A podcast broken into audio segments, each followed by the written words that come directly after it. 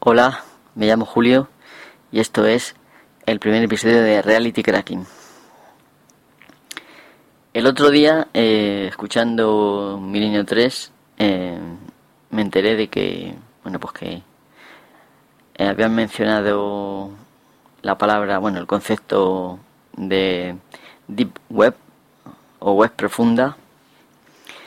Y bueno, comentaron que había mucha gente que le había llamado la atención y bueno, pues creo que, digamos, no sé si lo explicarán lo que es algún día, pero bueno, em, como parece que es interesante, que resulta interesante a la gente, no yo pensé que la mayoría de ya lo sabía, pero bueno, parece que no. Entonces, como yo, bueno, esto es un concepto que conozco desde hace ya años, pues he pensado que sería un, un buen principio para para para mi podcast, vamos. Bueno, eh, en lugar de componer algo de mi propia cosecha, he pensado leeros eh, parte de un artículo de, bueno, pues de un maestro en, en estos temas, eh, cuyo nick era Fravia, y bueno, por desgracia murió en 2009 donde esté le mando un abrazo. Y bueno, eh, creo que a muchos de vosotros, si estáis interesados en estos temas, eh, leer sus páginas, pues seguramente que os, os va a interesar. Y bueno, esto es un, un principio y ojalá que eh, os interese y podáis leer más cosas. Bueno, voy a leer, el artículo se titula cómo acceder y sacar provecho de la superficial web profunda. Tengo que decir que este hombre pues tenía una, una idiosincrasia bastante particular y bueno pues la mayoría de lo que dice suele ser irónico y tener varios sentidos.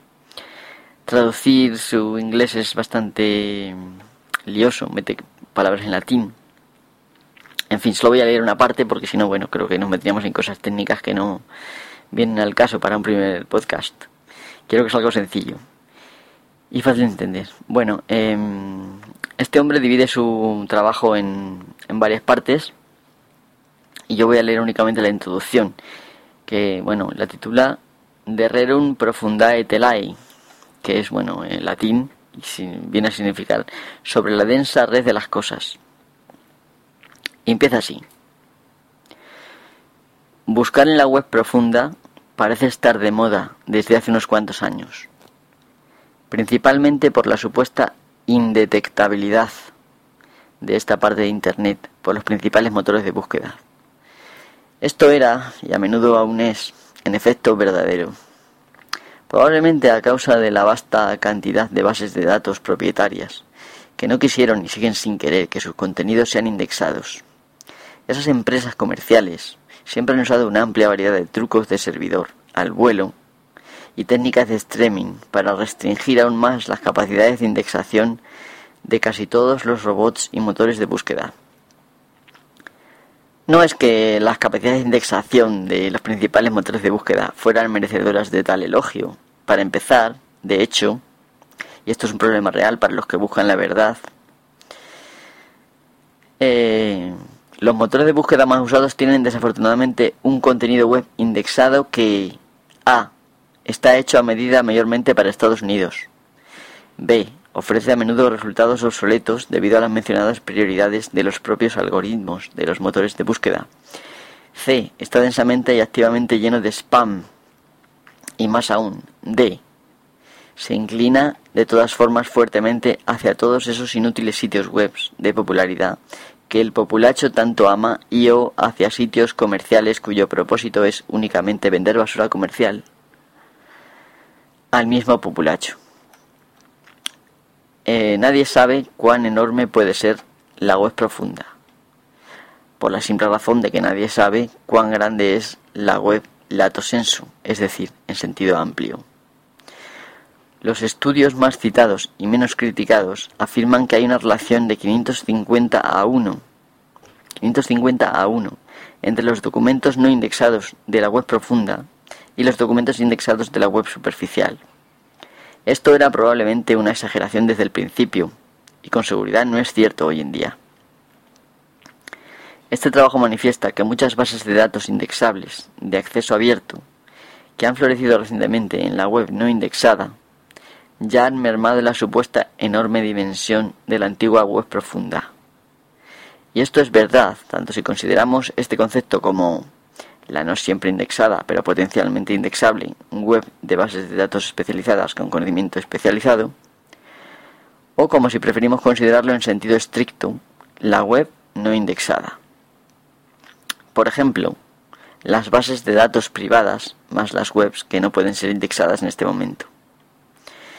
Dicho esto, un uso correcto de técnicas de búsqueda específicas, como veremos, pueden ayudar a compañeros buscadores de la verdad a sobrepasar las mencionadas limitaciones de indexación de cara a las cada vez más escasas pero aún vivas y coleando bases de datos privadas de pago por consulta o pago provisión, más o menos lo mismo.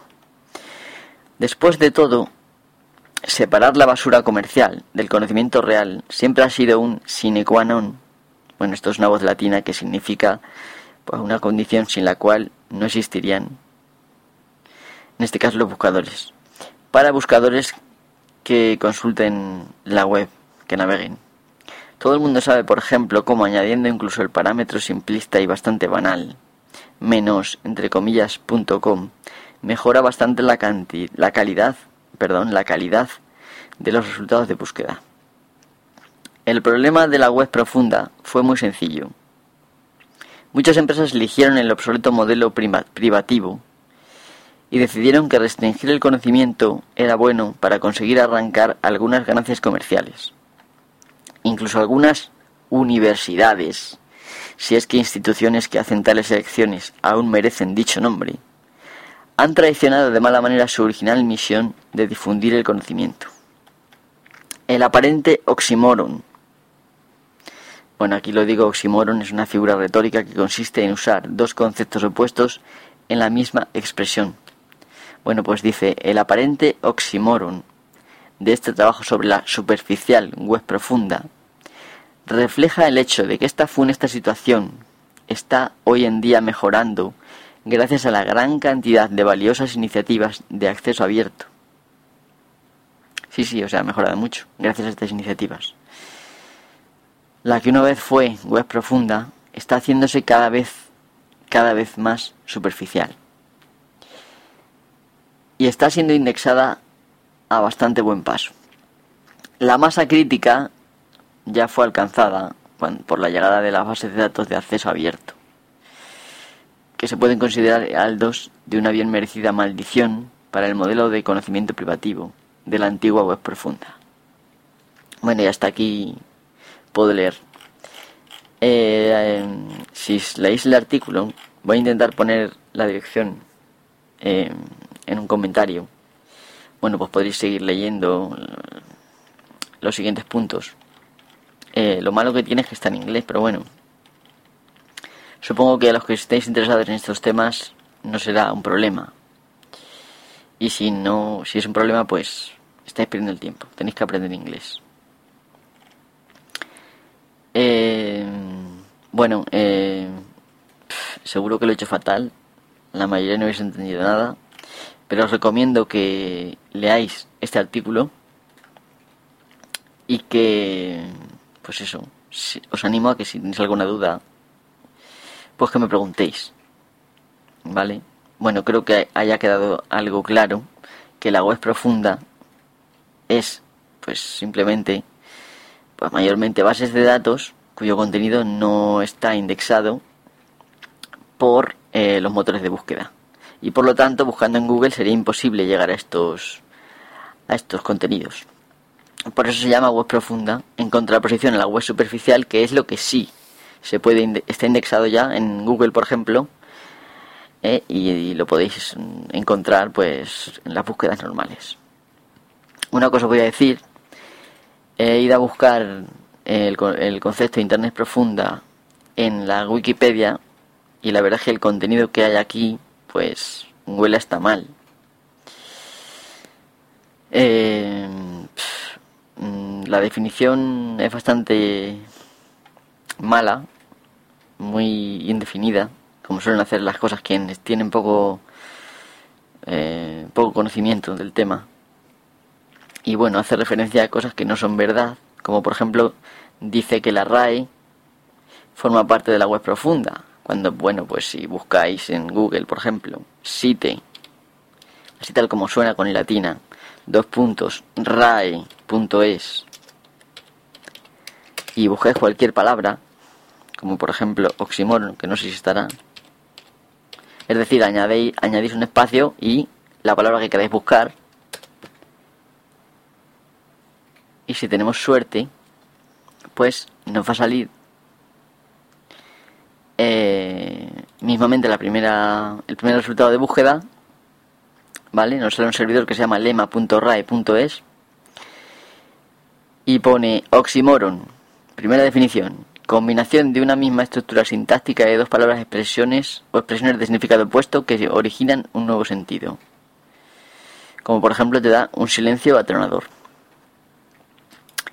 En fin, eh, que ya desde hace muchísimo tiempo la Real Academia de la Lengua, el diccionario de la Real Academia de la Lengua, no es, eh, no forma parte de la web profunda. Entonces, bueno, si mencionan esto, pues, ¿qué más habrá que sea también incorrecto? Bueno, no solamente me baso en eso, lógicamente lo he leído y bueno, ya os digo que es muy impreciso todo y por lo tanto, pues, hay que desconfiar de estos temas. Aparte de, bueno, la Wikipedia no es oro todo lo que reluce. Bueno, y os tengo que dejar. Eh, hasta la próxima.